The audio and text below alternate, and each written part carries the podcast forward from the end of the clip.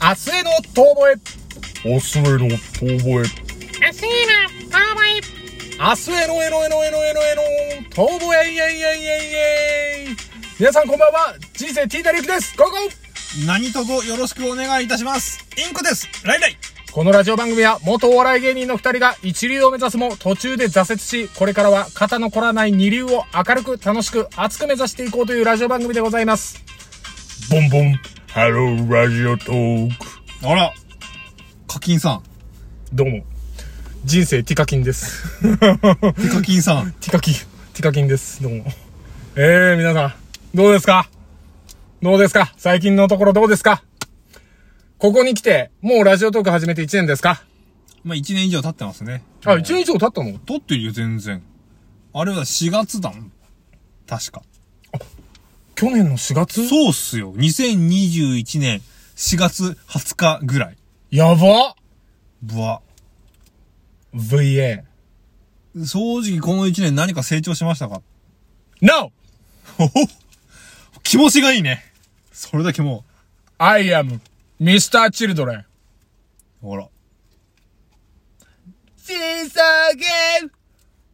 ごめん。Mr. Children そんなに知らなかった俺。 今言ってみたけど。なんもいいやつ出てこなかった。今日は降りてこなかった日だ。 オーマイケル。まあ、なんですけれども。マイケル、マイケルなんですかうん、今のはマイケル。あの、日本語訳にした時のあの昔の90年ぐらいにやってた、スーパーテレビのマイケル・ジャクソンの、あのインタビュー集の、からの、あの吹き替え版のマイケル。僕のこと、父 さんは、壁に押し付けたんだ。ああ、マイケル。辛かったんだね。いや、辛かった。でも今、こうして、みんなが、僕のことを、優しくしてくれるから、僕は、頑張るようにだ。おう、マイケル。君のことは世界中のファンが愛しているんだ。っていうやつ。っていうやつ。 YouTube に上がってるからみんな見て、マイケル・ジャクソンのインタビュー。っていうか、こんな話をしたかったんじゃないですよ。もう1年以上経ちましたと。はいね。はい。で、ラジオトークやってますと。で、前回のお話でもありました。アウトプットしてるんですよと。こうやってたまに会ってね、コンビニの前で、タバコ吸いながらだべってる感覚で。 まあ、実際そうだからうね。ん。 うん、実際そうだよ。実際そうだよ。実際コンビニのところでねあの、録音場所はコンビニの駐車場でさ、こうやってだべってると。んいい大人が。ほんといい大人がね、何時間も、ああ。3時間ぐらい、あの、まとめて録音してな。だらだら、一週だ間らだら喋って一、週間か二週間分ぐらいな。うん。でもさ、この時間が大事っていうのは俺は変わんないのよ、スタンスとして。あ、そううん。ただ、今後ね、はもう一年以上経ちましたと。い。はい。ボランティアの数は増えたかと。増えてないと食べ。てない。うん。もうもう、俺らの皮はね、よ、よどんでますよ。もうよどんでると。もう緑亀も住めないよと。進めない。うん。もうボランティアの人がもっと増えないと、俺我々の池の水は抜けません。うん。抜いた瞬間もう何にも残んないよ。もう、うんこだよ、あんの。あんのはうんこだけですよ。雑な言 い方。池の底にあんの池の水抜いたらうんこ出てきただよ。もうオチですよ。オチまで言っちゃっていいよタイトルでっつう感じですよ。そんなもんですよ。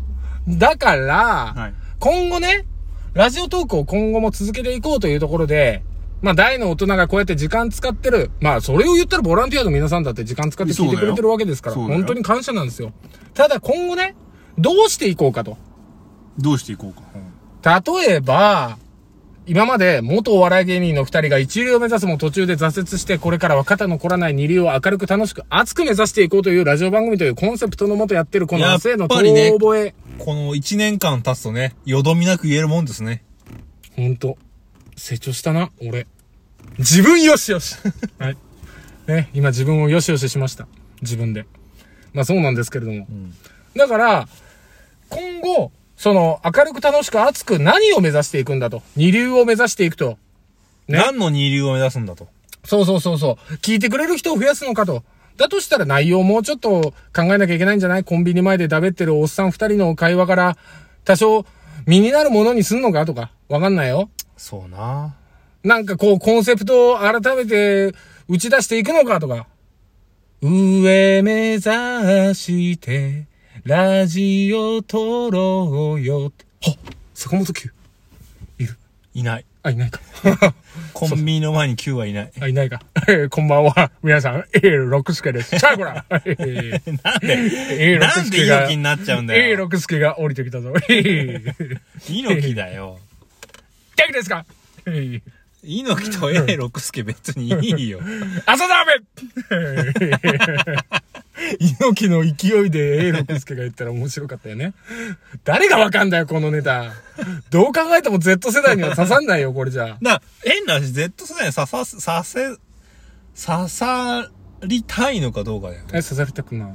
刺されたくない。 Z 世代を刺したいかどうかだよ。いや、だって自分と同い年の人が笑ってくれてればそれで OK じゃない桃井さんはじゃあ、あの、Z 世代の方々は、とは別にもう。私いいのよ、もうおばさんだから。私はね。私はいいの。これからの若い人たちが若いものを作っていけばいい。バウンディに任せてる。やっぱり、30過ぎてから。エスケツ。 いいんだよ。だから、こういうネタも、俺らと同じ時代を生きた人しかわかんないじゃん。そうな、そうなんだよ。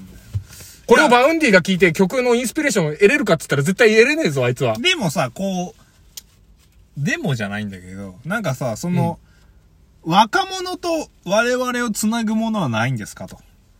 え、あるよ。それ、あるのそいや、それこそバウンディだよ。俺ら別にでもほら、そんなバウンディーバウンディーしてないじゃん。いや、バウンディバウンディしてるよ、俺。る俺、俺たまに金、金髪のパーマかけようかなって思うもん、たまに。そうなのドンキホーテでそれを取ってみるもん、やっぱり。 パーティーグッズで。あ、これバウンディだってなるもん、やっぱ。なり ますよ。でもほら、にわかバウンディーになっちゃうじいやいや、にわかでいいんですよ。ああ、こ、これに抗えない不可抗力。ああ、いいでってなるから。揺れる世界のって言うから。はい。バウンディ知らない人からしたら何のこっちゃってなるけどね。ゃん。だからそう、お、知らない、バウンディー知らない同世代にバウンディーを教える。うん。バウンディー世代の子供たちに何を言うか。桃井かおり。桃井香 り。じゃあね、我々やっぱ桃井香りとバウンディーだから。いやいや、なんだ そのコンセプトで絶対1年もやっていけねえわ。桃井バウンディーだ。モモイバウンディはちょっと無理ですわ。 さすがに。いや、まあ、だから、どこ目指したいかなって思った時に、え、目指すもん、ね、例えばよ。例えばね、猿とカッパと豚連れて、インド目指すべってなるのか、な遠いぜ。いや、もう遠いのは覚悟の上遠。いぜ。遠いのは覚悟の上じゃ。奉仕様。ああ、いいんだ、いいんだ。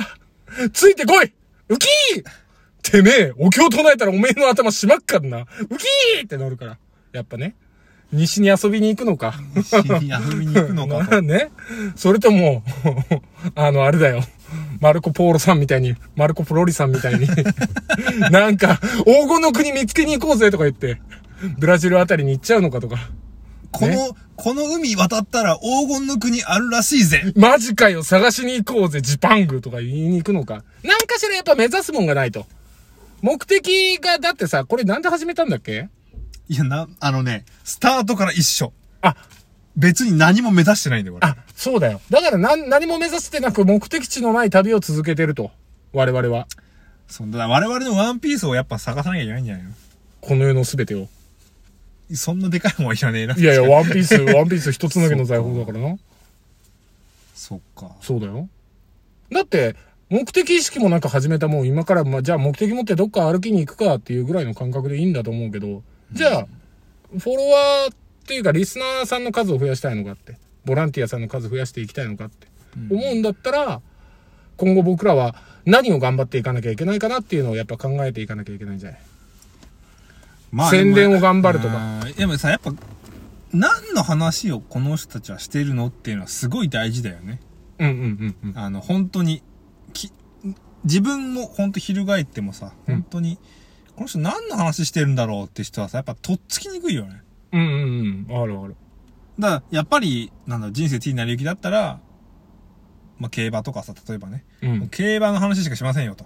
うん。競、ただ競馬の話を面白くおかしくしますよ。うん。でもいいんだと思うんだよね。ああ、例えばね。例えば、あの、どんだけ負けましたよとか、うん。逆に、いや、競馬なんか絶対勝てるんですからと。うん。